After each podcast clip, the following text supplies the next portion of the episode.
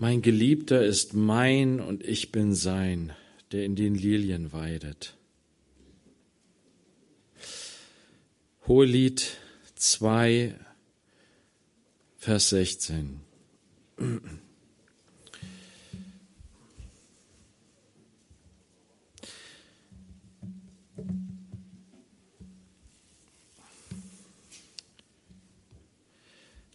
Dieser kurze Vers drückt eine der tiefsten Wahrheiten dieses Lebens aus.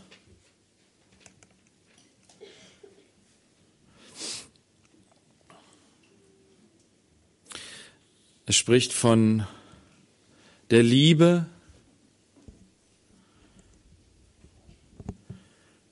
und der Kraft der Liebe.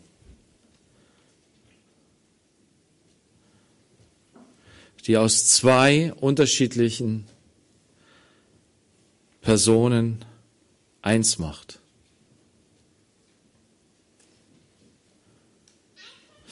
Und das geschieht durch die Kraft der Liebe in der Hingabe aneinander.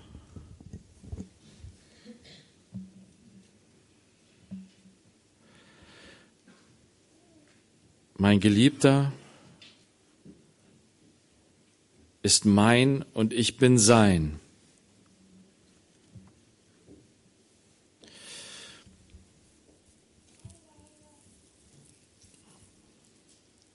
Wir haben das schon oft betrachtet und wir werden es heute nochmal betrachten, weil es Gott so wichtig ist.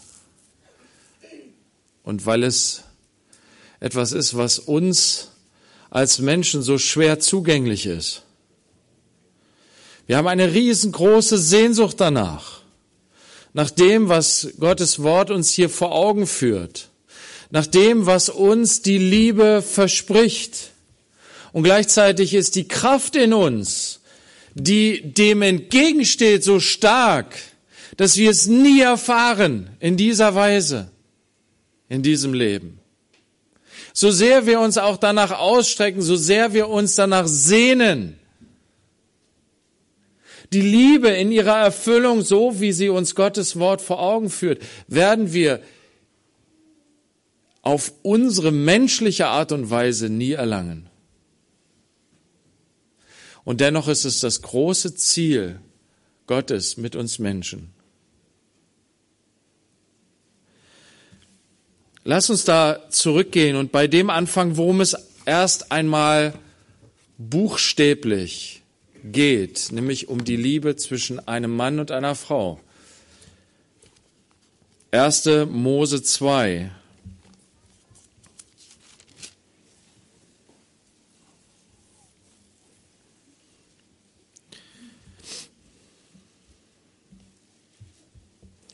Und die Liebe zwischen einem Mann und einer Frau ist eben nicht losgelöst von Gott, von dem Schöpfergott. Es ist nicht etwas Irdisches, was du irdisch betrachten kannst, sondern Gottes Wort zeigt uns auf, wir als Kinder Gottes wissen und verstehen, dass was die Liebe zwischen einem Mann und einer Frau betrifft, ist nicht etwas, was losgelöst ist von Gott. Im Gegenteil, es ist von Gott geschaffen. Den Ursprung hat es am Anfang in der Schöpfung, dass Gott gesagt hat, lasst uns Menschen machen, die uns ähnlich sind.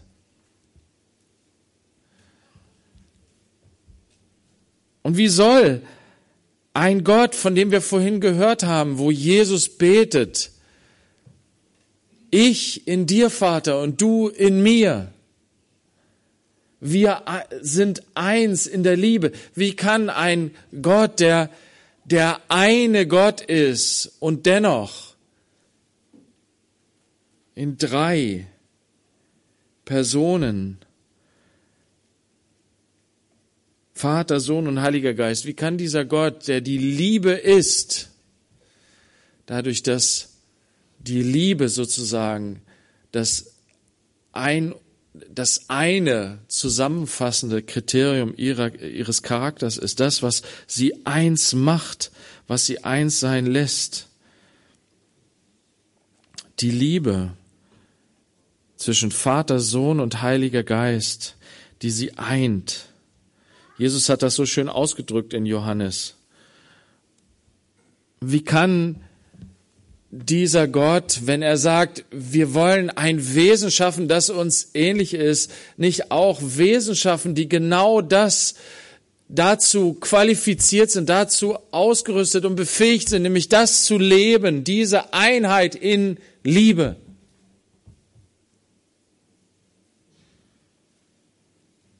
Und deswegen sagt Gott, als er den Adam geschaffen hat, in Kapitel 2, Vers 18, Gott der Herr sprach, es ist nicht gut, dass Adam allein ist.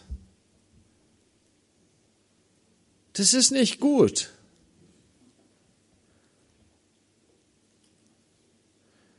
Ich weiß nicht, es gibt vielleicht den einen oder anderen hier, der sagt, doch, es ist gut, dass ich alleine bin. Ich wäre am liebsten alleine. Es gibt etwas in uns, in jedem von uns, das so denkt. Wenn ich alleine bin, dann kann mir nämlich niemand reinreden.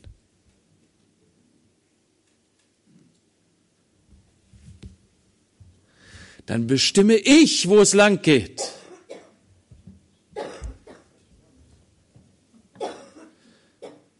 Das ist doch das Problem mit den anderen immer. Sie reden einen immer rein.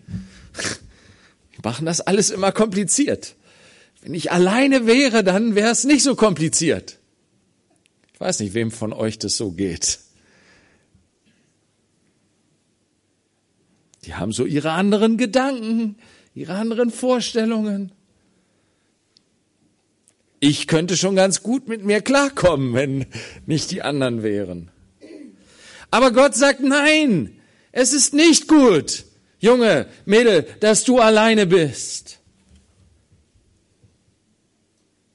Du fühlst dich vielleicht besser. Ja, wir sagen, wir, wir denken immer, wenn hier sagt, Gott sagt, es ist nicht gut, dass der Mann, der Mensch allein ist, dann denken wir immer, oh, der arme Adam, der saß da im Garten Eden und war so verzweifelt und einsam. Ja, und das gibt es doch, ne? Diese Sehnsucht nach dem anderen, dieses verloren und verlassen sein und sich wünschen, dass man doch jemanden an der Seite hat, dass man nicht alleine ist. Aber ich weiß gar nicht, ob Adam das so empfunden hat. Hier geht es so wenig, wisst ihr, in der Schrift geht es oft so wenig um Gefühle. Bei uns geht es oft so stark um unser Empfinden und unsere Gefühle. Wisst ihr, Gott hat das, glaube ich, von einer ganz anderen Warte her beurteilt.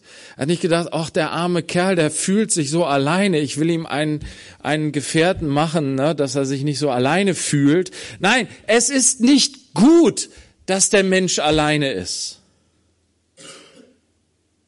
Es tut ihm nicht gut. Es ist keine gute Einrichtung. Und zuallererst im Hinblick darauf, dass Gott den Menschen als sein Ebenbild geschaffen hat, so dass er ihn widerspiegelt.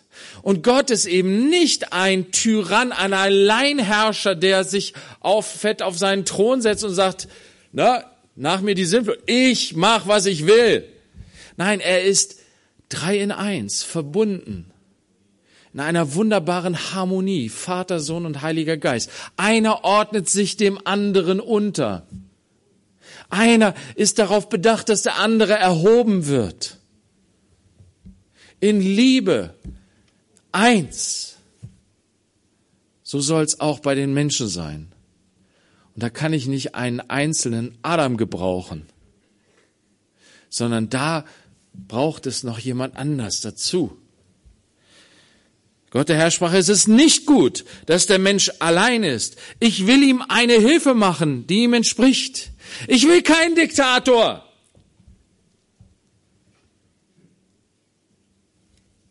Ich will keinen Tyrann. Ich will einen Menschen, der liebt und geliebt wird, der in der Liebe lebt verbunden, mit einem anderen Menschen zusammen.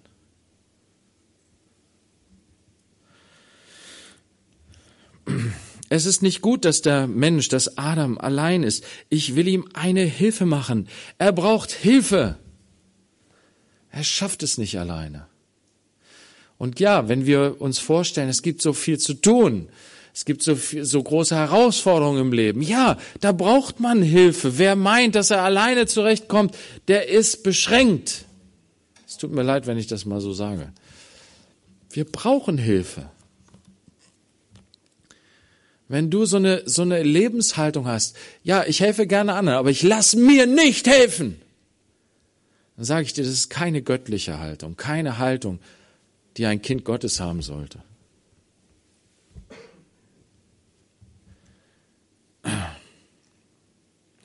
Gott ist es, der spricht. Der spricht über dein Leben, über mein Leben. Jörg, du brauchst eine Hilfe. Wer bin ich dann zu sagen, Gott, nein, ich brauche keine Hilfe. Ich schaff schon alles alleine. Das sind doch die kleinen Kinder, ne? die sagen, alleine, ich mache alles alleine. Die keine Ahnung vom Leben haben.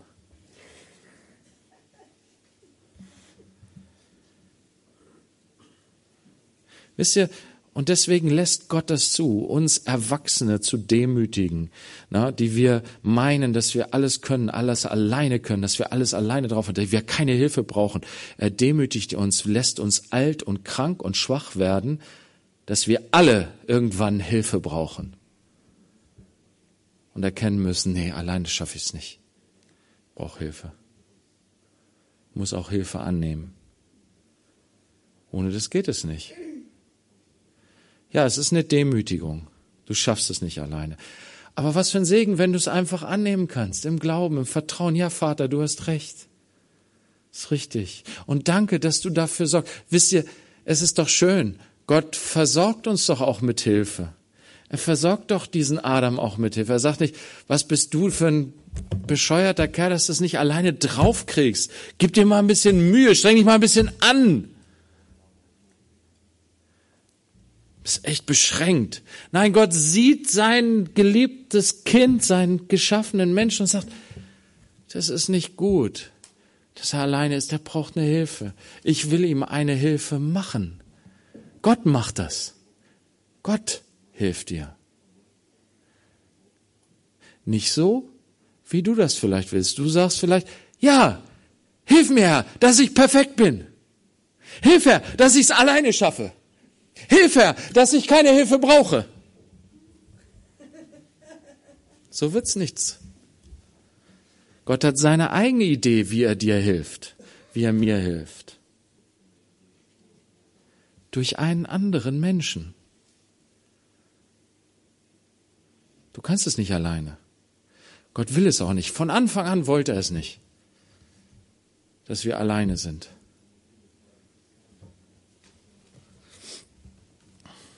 Ich will ihm eine Hilfe machen, die ihm entspricht oder als sein Gegenüber, seine Entsprechung. Das, äh, na, wir machen das immer im, im Ehevorbereitungskurs. Ne? Das hat zwei Bedeutungen. Das eine ist so diese Gleichheit, diese Gemeinsamkeit. Ne? Sind ja beides Menschen. Ne? Aus demselben, aus demselben Stoff gemacht. Ne? Und ja, wenn zwei Menschen, die sich lieben, einander in die Augen schauen, dann sehen sie den anderen und sie sehen so viel von sich selbst da drin und freuen sich daran, an dieser Gemeinsamkeit. Wir haben die gleichen Interessen. Wir freuen uns über das Gleiche. Wir weinen über das Gleiche. Wir haben Spaß an dem Gleichen. Wir arbeiten zusammen an dem Gleichen und kämpfen gemeinsam. Und diese Gemeinsamkeit, ist was Schönes. Aber wisst ihr, das bedeutet auch Ergänzung. Es ist wie zwei Puzzleteile, die eben nicht gleich sind, sonst passen sie nicht zusammen. Sonst bilden sie keine neue größere Einheit, sondern sie sind gerade auch verschieden. Und auch das ist was Wunderbares. Wenn du da, wo du nicht weiterkommst, wo deine Fähigkeiten beschränkt sind, der andere einspringen kann und dir das abnehmen kann, was du selbst nicht hinkriegst. Was, wie, wie wunderbar ist das? Von Gott wunderbar und gut eingerichtet, dass genau diese beiden Dinge, die vielleicht widersprüchlich sind, genau das findet er, indem er Eva erschafft, schafft er für Adam genau diesen, diese Hilfe, dieses Gegenüber, was beides hat. Einerseits ist sie wie er. Er sagt das dann auch. Er ist dann begeistert. Als sie dann zu ihm kommt, sagt er, die ist ja wie ich. Wunderbar. Klasse. So, ne? Aber sie ist auch anders. Und auch das ist gut. Von Gott gut eingerichtet. Es passt wunderbar zusammen. In der Gemeinschaft, in der, äh, in der Gemeinsamkeit und in der Unterschiedlichkeit. Und dann steht hier äh, weiter unten, dass Gott in Vers 21 ließ Gott der Herr einen tiefen Schlaf auf den Menschen fallen, so dass er einschlief. Und er nahm eine von seinen Rippen und verschloss ihre Stelle mit Fleisch. Und Gott der Herr baute die Rippe, die er von dem Menschen, von Adam genommen hatte, zu einer Frau, und er brachte sie zu dem Menschen. Da sagte der Mensch, diese endlich ist Gebein von meinem Gebein und Fleisch von meinem Fleisch. Diese soll Männin heißen, denn vom Mann ist sie genommen. Das versucht im Deutschen das so ein bisschen wiederzugeben, dass es im Hebräischen sehr ähnlich klingt. Das Wort für Frau, Isha, und das Wort für Mann, Ish.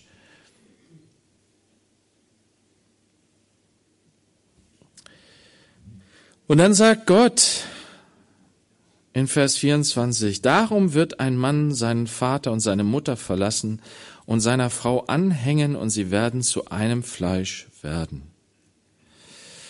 Und dieser, dieser Vers, der ist so zentral, so wichtig, dass Jesus ihn zitiert, wenn er über die Ehe lehrt, über Mann und Frau. Er ist so wichtig, dass Paulus ihn auch äh, mehrmals ähm, erwähnt in seinen Briefen, um zu lehren, auch über die Ehe. Und er spricht aber auch davon, dass dieser Vers ein großes Geheimnis beinhaltet. Sagt, dieses Geheimnis ist groß. Es ist ein großes Geheimnis. Zwei, die zusammengefügt werden und eins sind. Das ist ein großes Geheimnis. Und Jesus sagt es, es ist Gott, der das zusammenfügt. Was Gott zusammengefügt hat, soll der Mensch nicht auseinanderreißen. Die Ehe, wie Gott sie am Anfang geschaffen hat, als die Einheit von zwei verschiedenen Dingen, die in Liebe vereint sind. Das ist das Grundprinzip Gottes, von Gottes Schöpfung. Und wir werden heute auch noch sehen, dass es eben nicht nur bezogen ist auf die Ehe. Na, nicht, dass alle denken, die hier unverheiratet sind, was erzählt er hier die ganze Zeit, hat mit mir nichts zu tun. Doch, das hat mit uns allen was zu tun. Ähm, wenn wir jetzt in ähm,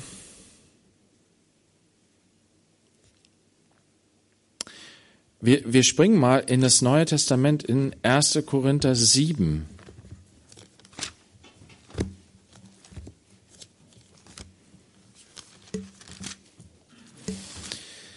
Wenn die zwei, die Gott zusammenfügt, eins sind, was bedeutet das eigentlich?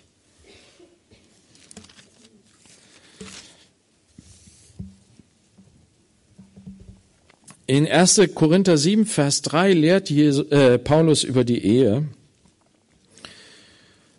Und hier der Kontext ist sehr stark bezogen auf dass der, der Dienst aneinander in der, in der Hingabe, in der Liebe, auch in der körperlichen Liebe. In Vers 3 steht, der Mann leiste der Frau die eheliche Pflicht, ebenso aber auch die Frau dem Mann. Die Frau verfügt nicht über ihren eigenen Leib, sondern der Mann. Ebenso aber verfügt auch der Mann nicht über seinen eigenen Leib, sondern die Frau. Das ist ein ganz wichtiger Vers, vor allen Dingen die zweite Hälfte, weil die erste Hälfte, die kannten und kennen Frauen zur Genüge über die Jahrhunderte und Jahrtausende hinweg. Dass Männer ein Eigentumsrecht an ihrer Frau geltend machen. Die Frau, die ich habe, das ist mein Eigentum. Und so haben Männer auch über viele Jahrhunderte und Jahrtausende auch Frauen behandelt bis heute hin. Wie ein Gegenstand. Das Konzept Gottes aber ist ganz anders. Es besteht nämlich darin, dass die Liebenden, die in Liebe vereint sind, von Gott zusammengefügt sind, dass sie sich nicht mehr selbst gehören. Beide. Ich gehöre nicht mehr mir selbst, sondern ich gehöre Süster. Und Süster gehört mir. Mein Geliebter ist mein und ich bin sein. Was für ein krasses Konzept. Und in uns sträubt sich alles. In uns begehrt alles auf. Das kann doch nicht gut gehen. Ich kann mich doch nicht einem anderen Menschen zu eigen machen. Was passiert? Ich werde doch ausgenutzt. Der benutzt mich dann doch nur. Aber wie ist es, wenn das gegenseitig ist?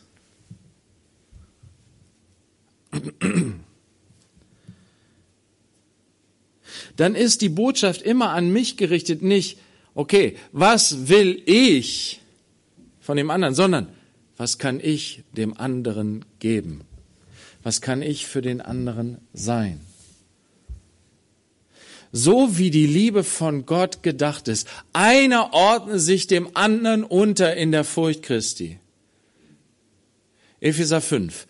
Die Frau habe Achtung, Respekt vor ihrem Mann. Der Mann gebe sich hin in der Liebe, so wie Christus die Gemeinde geliebt und sei bereit, sein eigenes Leben für sie zu geben. Und dahin führt Gott uns dann in der Lehre, dann auch im Epheserbrief zu sehen, okay, das hat noch mehr zu uns zu sagen als nur die Frage, wie wir als Ehepaare zusammenleben, wie, wie die Ehe funktionieren soll in Gottes Augen.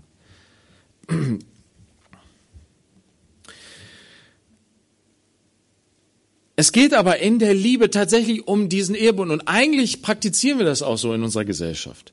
Da kommen wir nach, äh, na, das wird ja auch immer wieder schön zelebriert, auch im Fernsehen, äh, im, im, in Filmen und so weiter.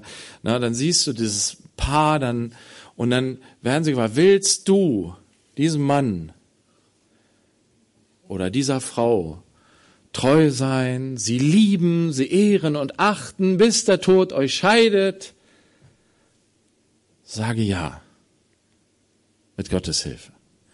Ja, mit Gottes Hilfe. Und das ist der Ehebund, der geschlossen wird. Dieser Bund in der Liebe. Und wisst ihr, was das bedeutet? Ich werde bei der Hochzeit gefragt, ob ich sie lieben will. Ich werde nicht gefragt, ob ich sie lieben will, wenn sie das und das tut. Sondern ich werde gefragt, willst du das? Willst du dich ihr geben? Willst du ihr Mann sein? Und so für sie da sein? Sie so lieben? Willst du das? Und das ist meine Antwort. Ja, ich will das tun. Unabhängig davon, was sie sagt, was sie tun wird. Ich bin dazu bereit. Ich gebe mich in diesen Bund hinein. Ja, ich will. Und sie tut's genauso. Es ist dieser Bund der gegenseitigen Hingabe. Ich gebe mich und mit allem, was ich bin und habe, gebe ich mich dir zu eigen.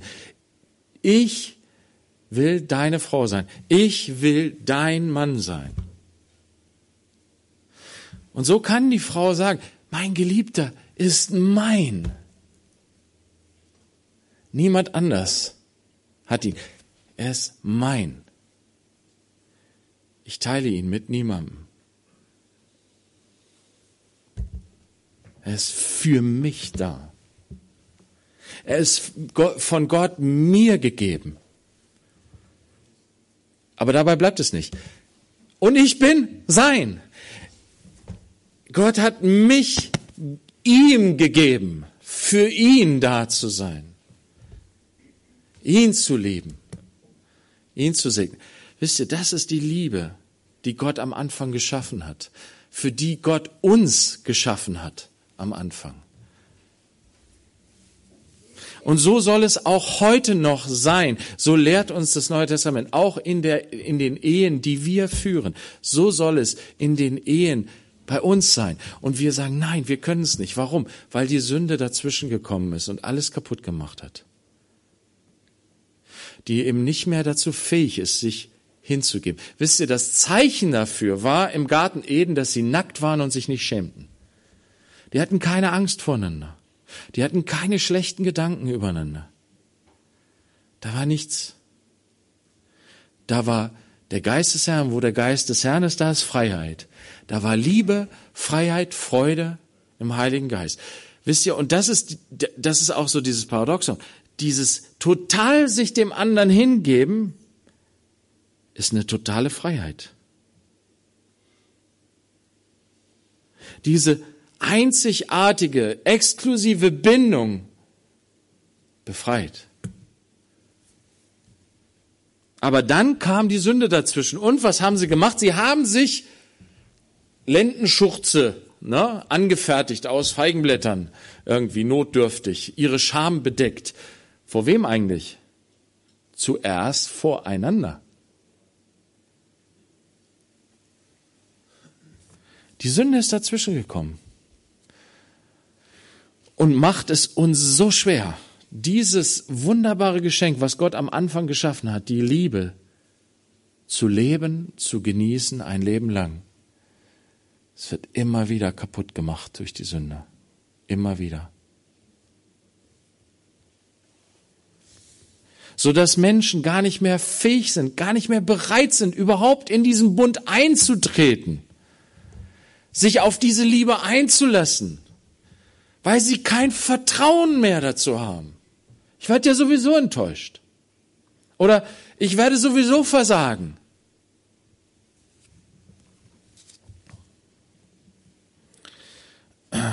Aber nichts weniger will Gott, nichts, um nichts weniger geht es in der Liebe, um diese vollständige, hundertprozentige Hingabe an den anderen, wo ich selbst Eigentum eines anderen werde und gleichzeitig dabei so beschenkt werde, weil mir der andere zum Eigentum geschenkt wird. Jetzt schauen wir mal hier in 1. Korinther 7, ähm, Vers, ähm, nee, genau, hier Vers 5 habe ich noch vergessen. Da steht, entzieht euch einander nicht. Da steht wortwörtlich, beraubt einander nicht. Wenn ich verheiratet bin und sozusagen etwas von meinem Leben dem anderen vorenthalte, beraube ich ihn. Krasser Gedanke, oder? Wir sagen immer, das ist mein Leben. Ich habe darüber zu bestimmen. Nein. Du Mann, deine Frau hat darüber zu bestimmen. Bist du bereit, dich ganz ihr unterzuordnen und sie bestimmen zu lassen über dein Leben? Ja, wir predigen das auch gerne andersrum, ne? Klar. Und wir Männer hören das ja auch gerne. Ne? Wenn ich dann sage, ihr Frauen, seid ihr bereit, euch euren Männern ganz unterzuordnen und ihm zu folgen, ihm gehorsam zu sein? Aber wisst ihr, hier steht nichts anderes, als dass es auch andersrum der Fall ist. Auch wir Männer müssen genauso unsere eigenen Vorstellungen vom Leben hinten anstellen, um für unsere Frauen da zu sein. Es ist kein hier ist der Herr und der Chef und da ist der Diener. Weder Mann, Frau, noch Frau, Mann. Nein, und es ist auch nicht, ja, wir sind Partner. Wir sind Gleichberechtigte, 50-50. So, weißt du? Das ist es auch nicht. Nein, es ist beides. Wir beide sind Diener einander. Schon crazy irgendwie, ne? Wie soll das funktionieren? Nur mit Gottes Hilfe. Und wie gesagt, hier steht Vers 5, entzieht euch, beraubt euch nicht. Also diese, diese klaren Gedanken. Ich gehöre gar nicht mir. Mein Leben gehört nicht mir. Wenn du verheiratet bist, wie gesagt, alle sind im Vorteil, die hier Single sind. Ne? Die sind Herr ihres eigenen Lebens. Können machen, was sie wollen. Sie müssen sich niemanden fügen. Nee, so ist es nicht, natürlich nicht. Denn wir haben alle einen Herrn im Himmel, oder? Ähm, dann steht hier in Vers 6, dies aber sage ich als Zugeständnis, nicht als Befehl. Ich wünsche aber, alle Menschen wären wie ich, jedoch hat jeder seine eigene Gnadengabe von Gott, der eine so, der andere so. Was meint Paulus hier? Er sagt, Leute, ihr müsst nicht heiraten. Keiner ist dazu gezwungen. Du darfst und kannst auch alleine leben. So wie ich, sagt Paulus. Dann sagt er aber dazu, dass es eine Gnadengabe ist. Eine Gabe des Heiligen Geistes, allein leben zu können. Was mir aber wichtig ist, diejenigen, die diese Gnadengabe haben, nicht heiraten zu müssen, die sind nicht zum Single-Sein berufen.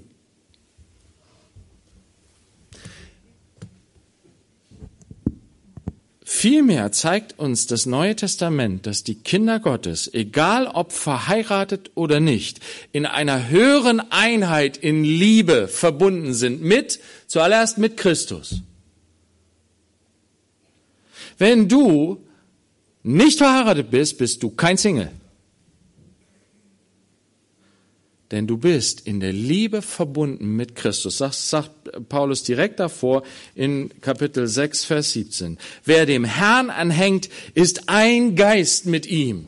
Das, das bezieht sich auf dieselbe Stelle da am Anfang, 2. Mose, wie ähm, auch die, die anderen Stellen. Du hängst dem Herrn an, du einzelner Mensch, du Frau, du Mann, der du unverheiratet bist oder auch der du verheiratet bist und bist ein Geist mit deinem Herrn. So erfüllt sich dieses Wort am Anfang, die Schöpfung, mit der Gott, wie Gott alles eingerichtet hat, nämlich, dass wir Menschen geschaffen sind zur Liebe, zur Liebesgemeinschaft, zu einer höheren Einheit in Liebe mit jemand anderes. Sind wir alle geschaffen. Es erfüllt sich in Wahrheit in Christus. Nicht die Ehe ist das höchste Ziel des Lebens, sondern die Einheit mit Christus im Geist. Deine ganz persönliche Einheit mit Christus, das ist das Ziel, wozu Gott uns geschaffen hat. Eins zu sein in Liebe mit Christus. Und genauso wie in der Ehe ist es auch in unserer Einheit, ganz persönlichen Einheit mit Christus. Wisst ihr, Jesus sagt, ich bin dein und du bist mein. Was bedeutet das? Dass Christus, er hat damit angefangen. Er ist den Schritt vorangegangen als der Mann. Er ist vorangegangen und hat gesagt, hier bin ich. Ich bin für dich da. Er ist in die Welt hineingekommen als Mensch, um für uns Menschen da zu sein. Für einzelne Menschen. Mit ihren Nöten, mit ihren Sorgen. Um für sie zu sorgen, um ihnen zu helfen, um ihnen Heilung, Rettung, ähm, Segen zu bringen, Liebe zu zeigen, ganz praktisch, durch Wort und Tat. Aber dann in der höchsten Art und Weise.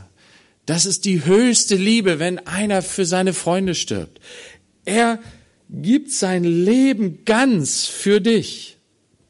Sagt hier, ich schenke mich dir. Das ist das, was wir heute feiern wollen, das Abendmahl. Mein Leib für dich ganz persönlich gebrochen. Mein Blut für dich ganz persönlich vergossen. Mein Bund schließe ich mit dir ganz persönlich als Einzelnem, um mit dir eins zu werden im Geist.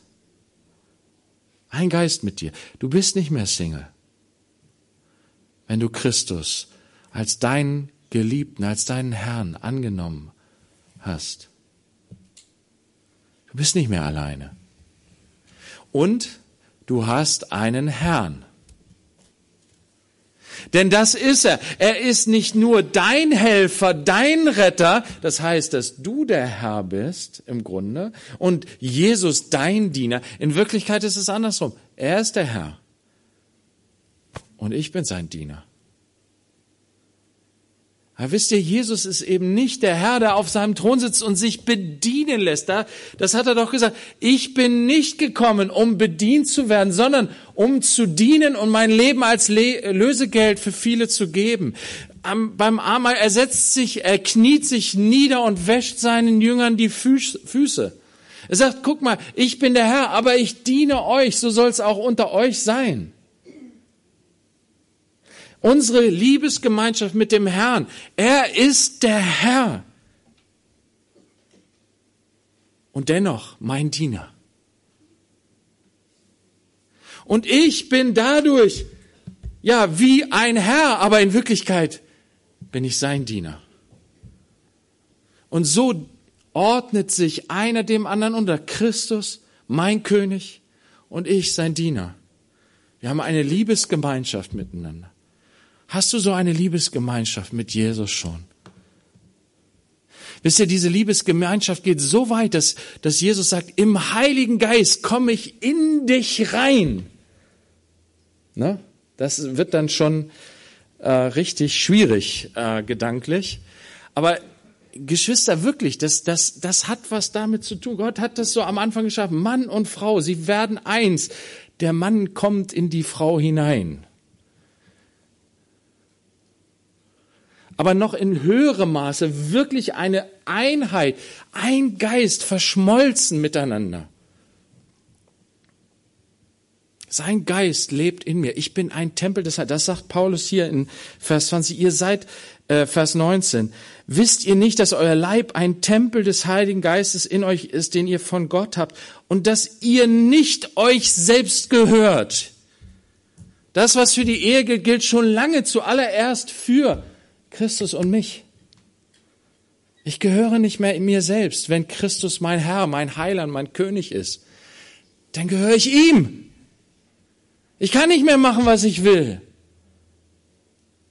Nein, ich will machen, was er will. Das ist ja das Gebet des Heiligen Geistes in mir, das sagt, dein Wille geschehe. Herr, ich möchte dir wohlgefällig leben. Und das hat mein Leben so sehr verändert dass der Heilige Geist mich auf diese Spur gebracht hat, dass das Erfüllung ist, dass das meine schöpfungsgemäße Erfüllung ist, dass ich will, was er will, dass ich tu, was er will.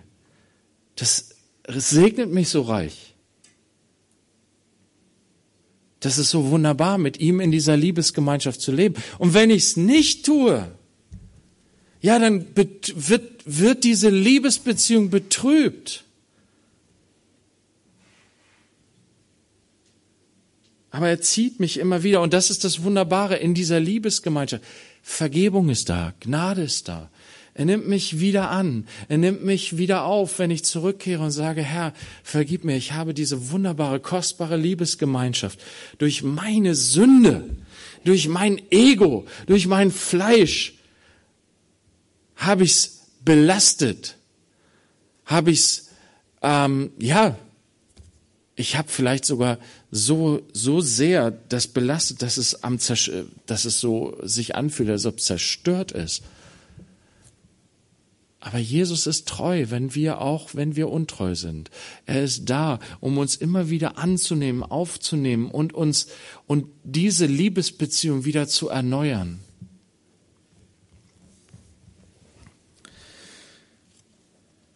Denn ihr seid um einen Preis erkauft worden. Verherrlicht nun Gott mit einem Leib. Mit meinem Leben will ich den preisen, der mich liebt. Das ist das hohe Lied, wisst ihr? Dieses gegenseitige Lobpreisen, diese Freude aneinander. Und dieses, diese Begeisterung, wisst ihr, es ist für die Frau hier eine Begeisterung. Mein Geliebter ist mein und ich bin sein. Das ist Begeisterung. Mein Jesus ist mein und ich bin sein. Wie wunderbar ist das? Wie herrlich, wie schön. Es geht aber noch weiter. Wisst ihr, Geschwister, es ist ja nicht so, dass ich um mein Jesus, ne? Also, früher hieß es ja irgendwie ich und mein Magnum irgendwie oder so, ne? Ich und mein Jesus, so, ne? Das ist es ja nicht, Geschwister. Jesus lehrt uns zu beten, unser Vater im Himmel. Es ist der Herr, unser Herr Jesus Christus. Wir sind seine Braut. Wisst ihr, und das ist auch noch etwas, was, was Gott ähm, ge gemacht hat, ist, ähm, dass er sagt, ähm, das, was, was Gott wirklich von uns will, ist Liebe. Die, die, die Schriftgelehrten haben ihn ja gefragt, was ist das höchste Gebot? Was ist das wichtigste Gebot? Ja, das wichtigste Gebot, dass du den Sabbat hältst, hat er gesagt. Nein. Das wichtigste Gebot ist, dass du immer ordentlich angezogen bist. Nein, hat er nicht gesagt. Das wichtigste Gebot ist, liebe Gott von ganzem Herzen, ganzer Seele, mit all deiner Kraft. Das hat Jesus als erstes gesagt. Deswegen hat es auch Priorität. Na, und zu sagen, ja, Gott, das Wichtige am Christentum ist die Nächstenliebe. Das stimmt nicht. Das ist ein, das ist Humanismus. Das ist sozusagen versuchen, das zu, zu behalten, was einem hier schön vorkommt am, am, am, am Christentum. Aber das, was irgendwie schwierig ist, der Glaube an Gott und so weiter, das abzuschneiden, da schneidet man sich von der Quelle ab, von, aus dem die Nächstenliebe fließt. Die Liebe zu Gott ist das Wichtigste, das Erste. Und es soll, du sollst ihm ganz gehören, oder? von ganzem Herzen, ganzer Seele, mit all deiner Kraft, ganz ihm dich zu eigen geben. Ja, ja, ich bin dein. So praktizieren wir es in der Taufe, wisst ihr? Ganz untertauchen. Sich ganz dem Herrn weihen. Ihm mein ganzes Leben geben. Denn er hat sich mir ganz gegeben am Kreuz. Wie war ich da jetzt hingekommen? Ich habe mich vergaloppiert hier. Doppelgebot der Liebe, genau. Aber Jesus sagt, nein, es ist eben nicht nur irgendein frommer Spinner, der irgendwie seinen Nächsten ständig auf den Füßen rumtrampelt, weil er nur mit Gott beschäftigt ist und seinem Gott zugefallen und vergisst, dass das wohlgefällige Leben vor Gott auch darin besteht, in Liebesgemeinschaft mit meinen Mitmenschen zu leben. wie Paulus sagt, ich bin allen zum Diener geworden. Nicht nur einer einzelnen Frau, sondern allen Menschen bin ich zu Dienern geworden. Um Christi willen, um Christi willen, um meines Herrn willen, mit dem ich ein Geist bin. Er befiehlt mir, er trägt mir auf als Herr, liebe du die Menschen alle.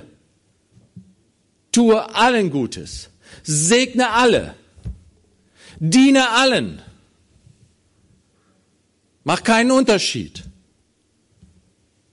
Gib dein Leben hin im Dienst für alle Menschen.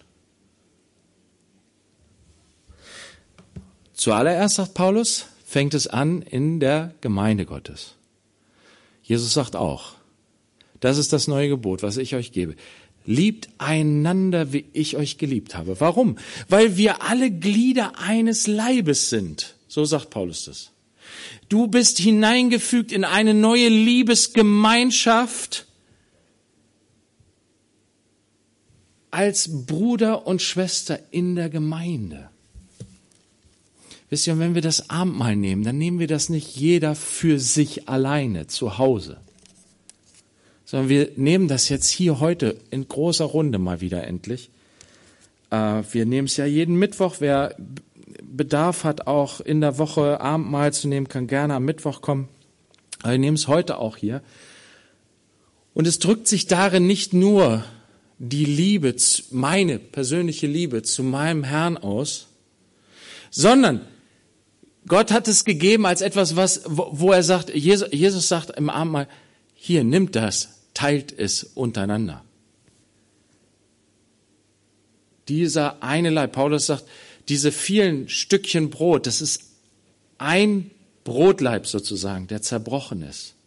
Und wir sind dieser Leib.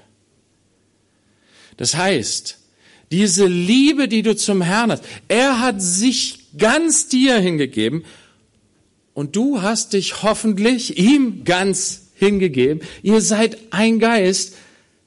Du, aber auch dein Bruder, deine Schwester, die da hinten sitzt, mit der du oder mit de, dem du im Clinch liegst, den du nicht gerne sprichst oder anguckst, den du oder die du vielleicht ins irgendwo tief innen wo du einen Groll hast. Wisst ihr, und da wird das mit der Liebe dann auch wieder schwer, ne? In der Ehe oder auch in der Gemeinde. Wenn man dann so eng zusammen lebt, auf die Dauer, und unser sündiges Fleisch wieder rauskommt und die Sünde reinkommt in unsere Beziehung und Verletzungen anrichtet, dann nicht so zu reagieren wie Adam und Eva, sich Feigenblätter zu nehmen, sich in die Ecke zu stellen, sich selbst zu schützen, irgendwie die Schuld auf die anderen zu schieben, sondern in Wahrhaftigkeit umzukehren zu Jesus, zu lernen von Jesus, wie kann ich das überwinden? In Liebe. Durch seine Gnade, die er mir ja immer wieder schenkt. Und das sagt, vergebt einander, so wie Christus euch vergeben hat so wie er euch immer wieder vergibt. In dieser Liebesgemeinschaft mit dem Herrn, in der du stehst, das soll für dich Inspiration sein, für deine Ehe. Das soll für dich Inspiration sein, für dein Leben in der Gemeinde. So sagt Johannes, er sagt, er hat sein Leben für uns hingegeben. So sind wir jetzt auch schuldig, unser Leben für die Geschwister zu geben. Wisst ihr, wenn du jetzt schon ein Problem hast, hier mit jedem Einzelnen von denen, die hier sitzen, eine Liebesgemeinschaft im Abendmahl zu haben, wenn du da schon ein Problem hast, wie willst du dann, wenn es hart auf hart kommt, dein Leben einsetzen für deinen Bruder, für deine Schwester, mit der du noch nicht mal bereit bist, das Brot zu teilen, den Kelch zu trinken gemeinsam? Da müssen wir umkehren. Und Paulus sagt es auch. Macht es nicht. Trinkt euch nicht selbst Gericht. Wenn ihr nicht ein gereinigtes Herz habt. Gereinigt heißt, in diese, in diese, in diese Haltung hineinzukommen, in diese Liebesgemeinschaft hineinzukommen. Das heißt, ich gehöre nicht mehr mir selbst. Ich gehöre meinem Herrn. Und ja, ich gehöre auch meinen Geschwistern. Ich soll ein Diener sein, meinem Herrn gegenüber und meinen Geschwistern gegenüber. Ich will ihnen Gutes. Ich will sie segnen. Ich will, dass es ihnen gut geht, dass sie gesegnet sind. Ich will mich hingeben, mich aufreiben für sie. Für alle. Nicht nur für die, die ich sympathisch finde. Nicht nur mit denen ich gut Freund bin. mit meinen ganzen Geschwistern. In diese Liebesgemeinschaft führt uns dieser Gedanke, mein Geliebter ist mein. Wisst ihr, mein Geliebter, der lebt in allen meinen Geschwistern.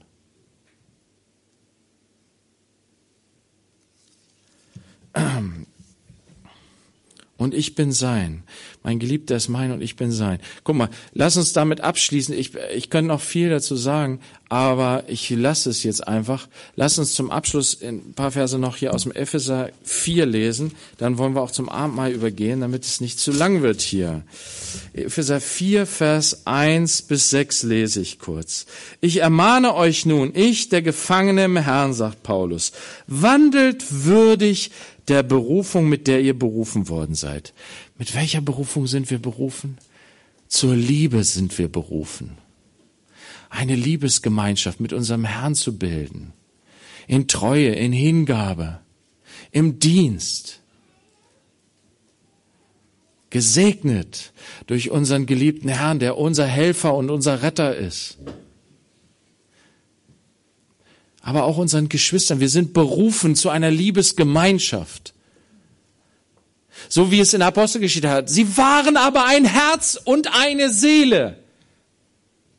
Und das ist überhaupt nicht ironisch gemeint, das ist ehrlich und aufrichtig gemeint. Sie waren ein Herz und eine Seele. Und was war die Folge? Sie teilten alles miteinander.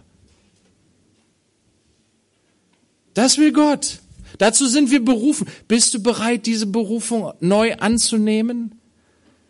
Dann feier das Abendmahl und bring dein Herz zu Gott, dass er dich reinigt und ausrüstet durch die Kraft des Heiligen Geistes in dieser Berufung zu leben, dass wir dieser Berufung würdig wandeln, mit aller Demut, Sanftmut, mit Langmut, einander in Liebe ertragend. Befleißigt euch, die Einheit des Geistes zu bewahren durch das Band des Friedens. Und das Band des Friedens in Kolosser 3 steht, das ist die Liebe ein, ein Leib und ein Geist, wie ihr auch berufen worden seid, in einer Hoffnung eurer Berufung. Ein Herr, ein Glaube, eine Taufe, ein Gott und Vater aller, der über allen und durch alle und in allen ist. Amen.